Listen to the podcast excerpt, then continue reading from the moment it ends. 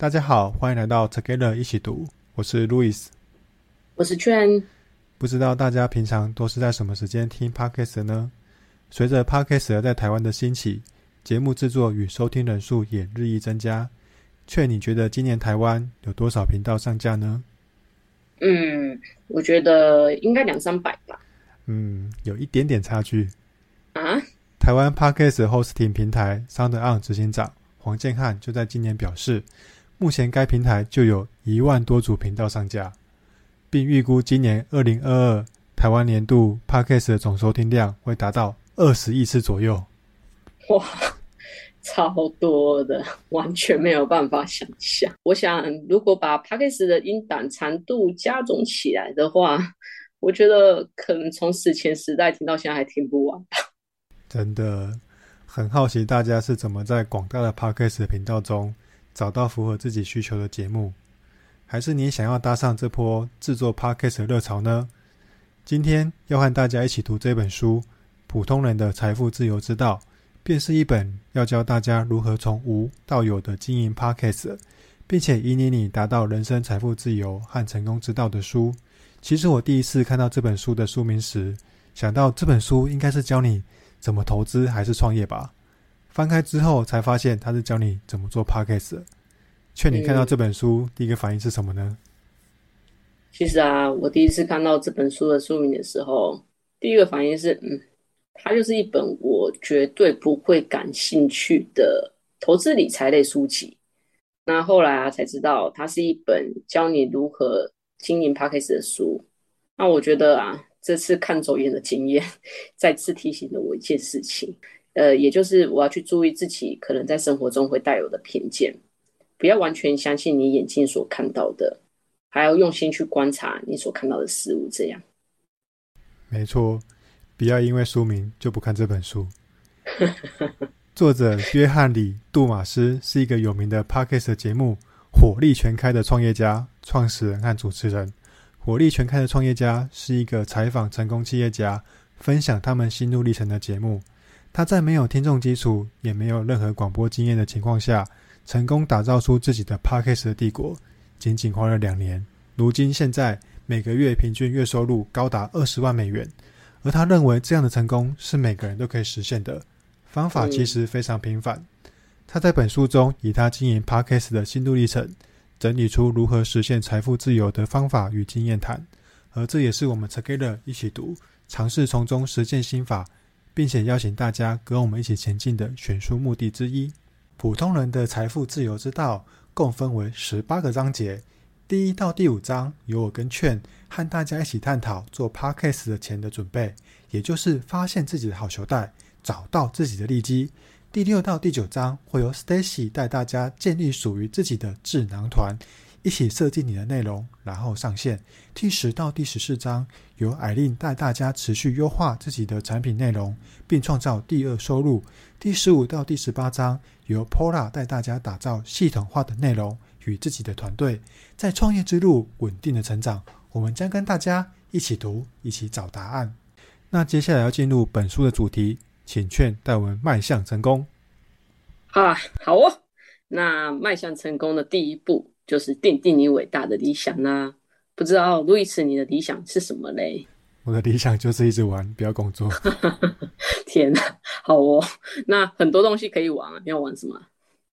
我想要环游世界，去看遍所有的国家。嗯，很好，梦想非常的远大。你可能要跟航海王一起出发了。好。那呃，这个啊，应该是很多人的梦想之一，就是环游世界这件事情。那对于作者来说啊，他曾经追求的理想是拥有金钱和名声的人生，但他却发现他并不满意这样追求成功的一个生活。那在一次的偶然机会下，他在一个他最喜欢的 Podcast 节目听到了主持人引用爱因斯坦的一句话，也就是不要立志做一个成功的人，但要极力做一个有价值的人。就是这样的一句话，让作者决定改变他现在不满意的生活。那透过打造有意义的 p a c k a g e 内容，成为一个有价值的人。那不知道对路易斯你来说，影响你人生的一句话又是什么？嗯，我之前大学要毕业前听了一场演讲，主讲人说，有百分之五十的 CEO 都是做业务出身的，所以我在做第一份工作的时候，就选择了业务工程师的工作。我觉得这个完全改变我的人生。那劝你有吗？嗯、我没有。哦 哦 哦，OK。但是我看到就是爱因斯坦说的这句话的时候啊，我想到了正向心理学之父马丁塞利格曼曾经在他的著作《真实的快乐》里面提到的。快乐有三种层次，分别是愉快的生活、投入的生活，还有有意义的生活。那他认为，美好的生活是在每一天都用你的优势去创造真实的快乐，还有丰富的满足感。哇，这句话其实听起来很肉肉的啊，但是简单来说啊，就是当我们能够找到自己的长处、自己生命的意义，并且运用在生活上的时候，那就会是你幸福生活的来源。作者啊，他也认为说，呃，当我们的理想同时兼具热情跟专业的时候，也就能够生活在自己的好球带，并且为世界提供真正的价值。那要如何找到自己的好球带？呃，作者提供一个方法，大家可以试着找看看。首先，先拿起一张纸。好哦，拿出来了。好哦，再来就是在中间画一条线。那左边的栏位写下热情，右边的栏位写下专业。那并且分别用五分钟的时间，在热情的栏位写下一切会让你兴奋、充满热情的事物。再来的话，就是在专业的栏位写下你所擅长的一切技能，还有你从小到大累积的经验。那如果你不清楚自己的专业是什么啊，也可以问你的家人朋友，请他们说出你的优点。那在你写下这些东西之后，你就可以找出能够结合你热情跟技能的项目。那关于作者，他有提到成功的第一步是找到你的好球带，也就是结合热情跟专业去实现你的理想。不知道路易斯跟大家又是怎么看这件事？嗯，我蛮认同这句话的。对你擅长的事情有热情，的确成功几率会比较大。但是有时候我们发现一件新的事情，觉得哇，真的好有趣的时候，可是又觉得说好像自己不擅长做这件事情，害怕去做。可是我们会因为太喜欢这件事情呢，就努力去学习，加强自己的能力，就可以把坏球变成好球。因为我很喜欢旅行，我有一个梦想就是做旅馆。之前在广州有做过公寓式酒店，它有点类似民宿，但是我做旅馆的相关经验只有之前在澳洲打工度假的时候做过房务，所以对于经营这块一窍不通。当初也是一边做一边学习。很幸运的是遇到很多愿意教我的人，后来也做得还不错。所以我认为，就算你有兴趣的事情，目前还不擅长也没关系，花点时间去学就好了。那么劝你觉得呢？嗯，如果啊以 Together 一起读为例的话，我们的热情是分享好书给更多的人。那我们的专业就是用浅显易懂的方式，把一本书的内容说给大家听。所以啊，我们选择结合这两种的做法，就是录制 Podcast 哦。那以上就是迈向成功的第一步，也就是找到你的好球带。那第二步的话，就是找到你的利基市场。那除了要具体化利基市场外啊，你也要想办法把利基缩小到不能再小。需要这样做的原因，是因为有许多创业家因为不够了解他们的市场，不够具体化他们的利基市场而失败。大家可以想象一下。如果你今天有杀蟑螂的需求，那到超市买杀虫剂的时候，发现架上有两款杀虫剂，第一种写着“哎，我可以杀光你家里的每一只虫子”，另一瓶它又写着“哎，我可以杀光你家里的每一只蟑螂”。那如果是你，你会选择哪一种杀虫剂？哎，我其实会买杀光每一只虫子的那一瓶诶，因为感觉 CP 值比较高，什么都可以杀。好，很好，精打细算。那如果是我啊，我会选择杀光小强的杀虫剂，因为我觉得昆虫啊白白种，我不确定杀光每一只虫子的杀虫剂，杀虫的对象是否有包括小强，而且啊，如果以药剂的成分来说，也不确定是否对小强特别有效。那我觉得这件事情也会让我联想到现在的广告都转向精准投放的一个经营策略，也就是广告主会缩小他的利基市场，以最小的成本得到最大的利润这件事。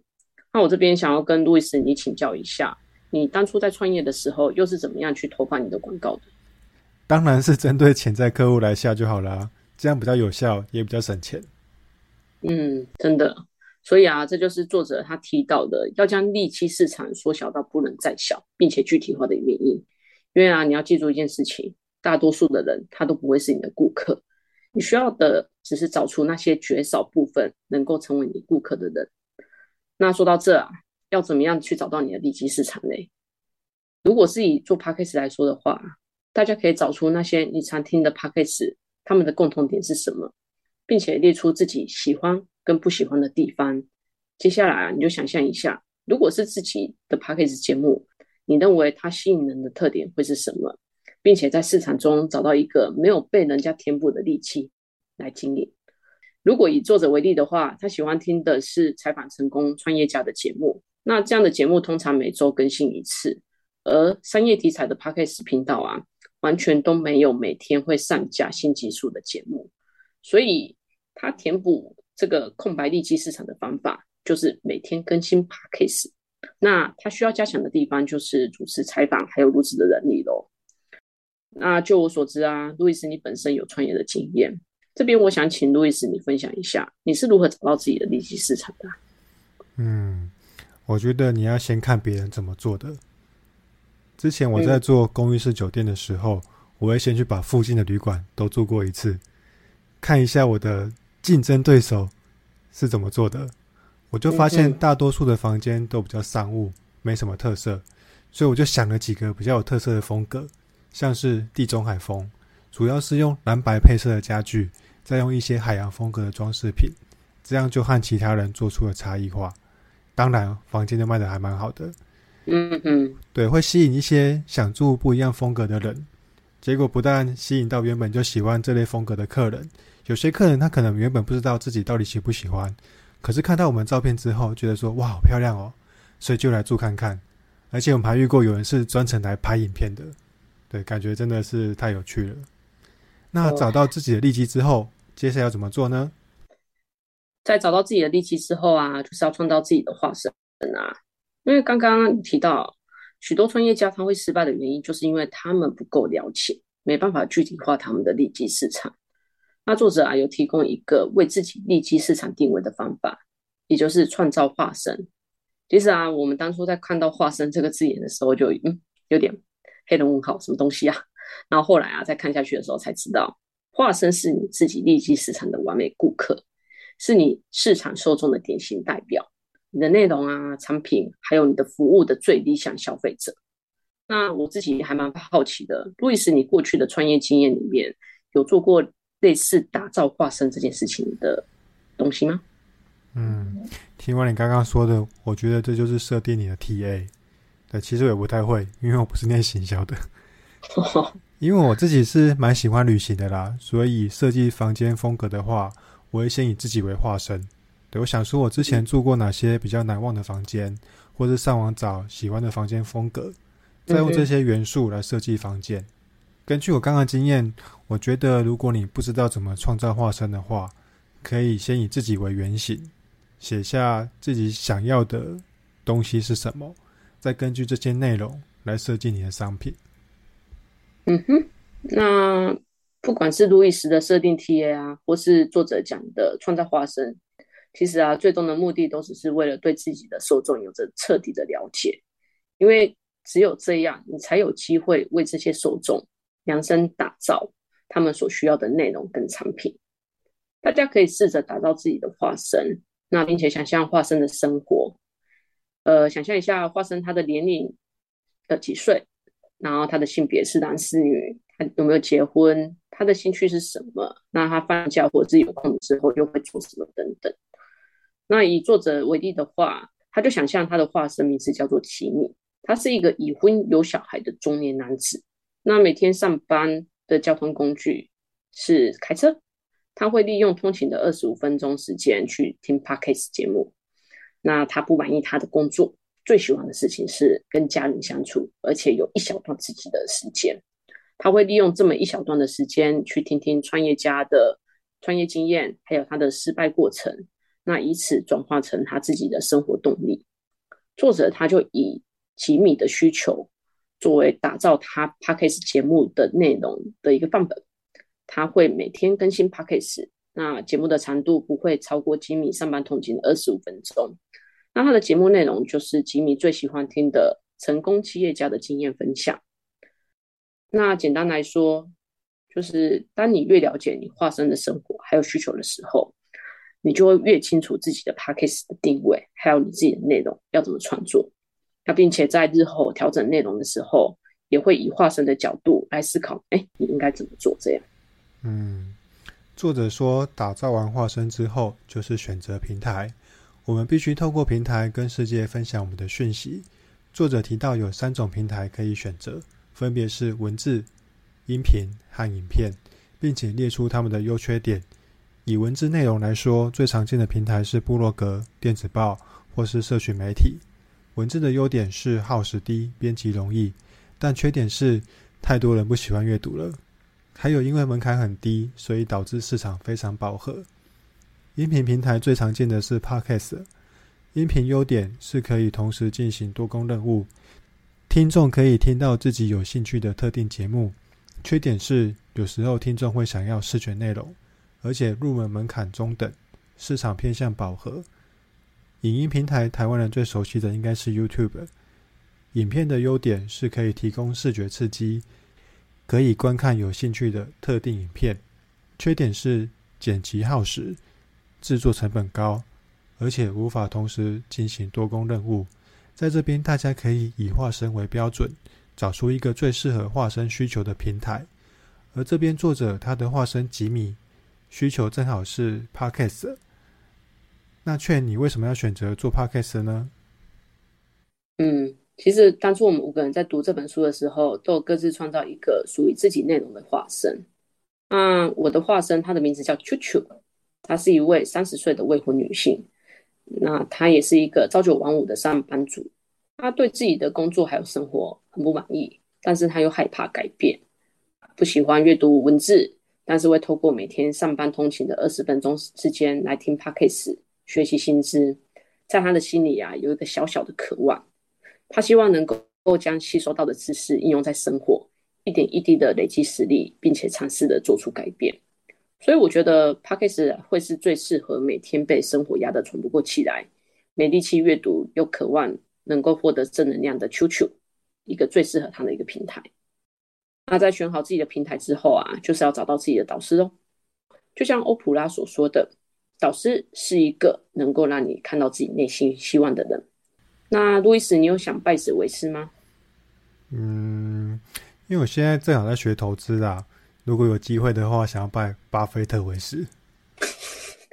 哦，好哦，巴菲特应该是所有投资人的梦想导师，梦幻一品。那作者啊，他有提到，创业过程中啊，往往是孤独的。我们不确定前进的道路的方向是否正确，是否真的能够看到希望。而一位适合的导师，能够让你朝着正确的方向前进，并且确保你打下稳固的基础。那如何找到一位真正适合你的导师呢？作者他要提供一个方法。首先，一样，请你拿起你的纸笔，准确的写下你一年后想达到的目标。这些目标分别是：你创造了什么？你的日常生活是什么样子？你为谁服务？你的月收入是多少？大概是二十万美金吧。好，很远大。还有就是，你目前进行的服务专案又是什么？这些会是你想象中一年后的模样，也就是你导师现在的样貌。你可以以这些目标作为标准，列出符合这些条件的五个人，并且啊，订阅每位潜在导师的创作内容，尽可能的去了解他们，还要跟他们的创作内容互动个十天。在十天之后，用你的直觉选出你最喜欢的导师，并且跟他们联系，寻求指导。那其实你可能会在这样的一个寻求协助的过程中遭到挫折。那作者他有提供一个方法，那我们可以把可能遇到的挫折降到最低，也就是转念。你可以把这个过程想象成一个游戏，在尝试让潜在的导师阅读你讯息的同时，也玩得开心。那不知道对于路易斯跟大家来说，你又是怎么看你当前最理想的导师，就是你一年后想要成为的人这句话的嘞？我觉得这个概念蛮好的，我就想到我之前开始学投资的时候，嗯、我就到处上课学习。有一次我听那个老师的说明会，我觉得说哇，他好厉害哦，好像我只要学会他的招式就可以很快赚钱了，我就马上报名了他的课程，三天五万块。结果上课的时候，好多都听不懂啊。其实很多地方我只能先记下来，然后回来的时候再慢慢研究。后来花了好几个月，我才比较懂。所以我觉得要找适合自己的老师，不一定要找很厉害的老师，不然你可能会跟他有很深的代沟。嗯，我也是这样觉得。那接下来就是要针对本书的一到五章做一个简单的总结啦。要如何透过经营 Podcast 找到自己的财富自由之道嘞？首先，你要找到自己的好球带，并且找到一个服务不足的利基市场，尽你所能的去填补这个利基。再来的话，就是创造一个化身作为你的完美顾客。化身它会是指引你这趟旅程的北极星。再来就是找到一个符合你化身需求的平台，它会是你跟世界分享讯息的管道。最后则是找到一个导师哦，这位导师他会是你一年后想要成为的人。那以上就是普通人的财富自由之道第一章到第五章的内容。接下来将会由 Stacy 教你如何打造属于你的自然团，并且协助你创造还有上架你的内容产品，往财富自由之道更迈进一步。节目的最后，想问大家的是，大家最喜欢或者深受启发的 Podcast 节目是什么呢？喜欢这一集内容的朋友，也欢迎分享给更多的人，也欢迎留言写下你对自己的想法与意见。祝大家有一个美好愉快的一天。Together 一起读，与你下次见，拜拜，拜拜。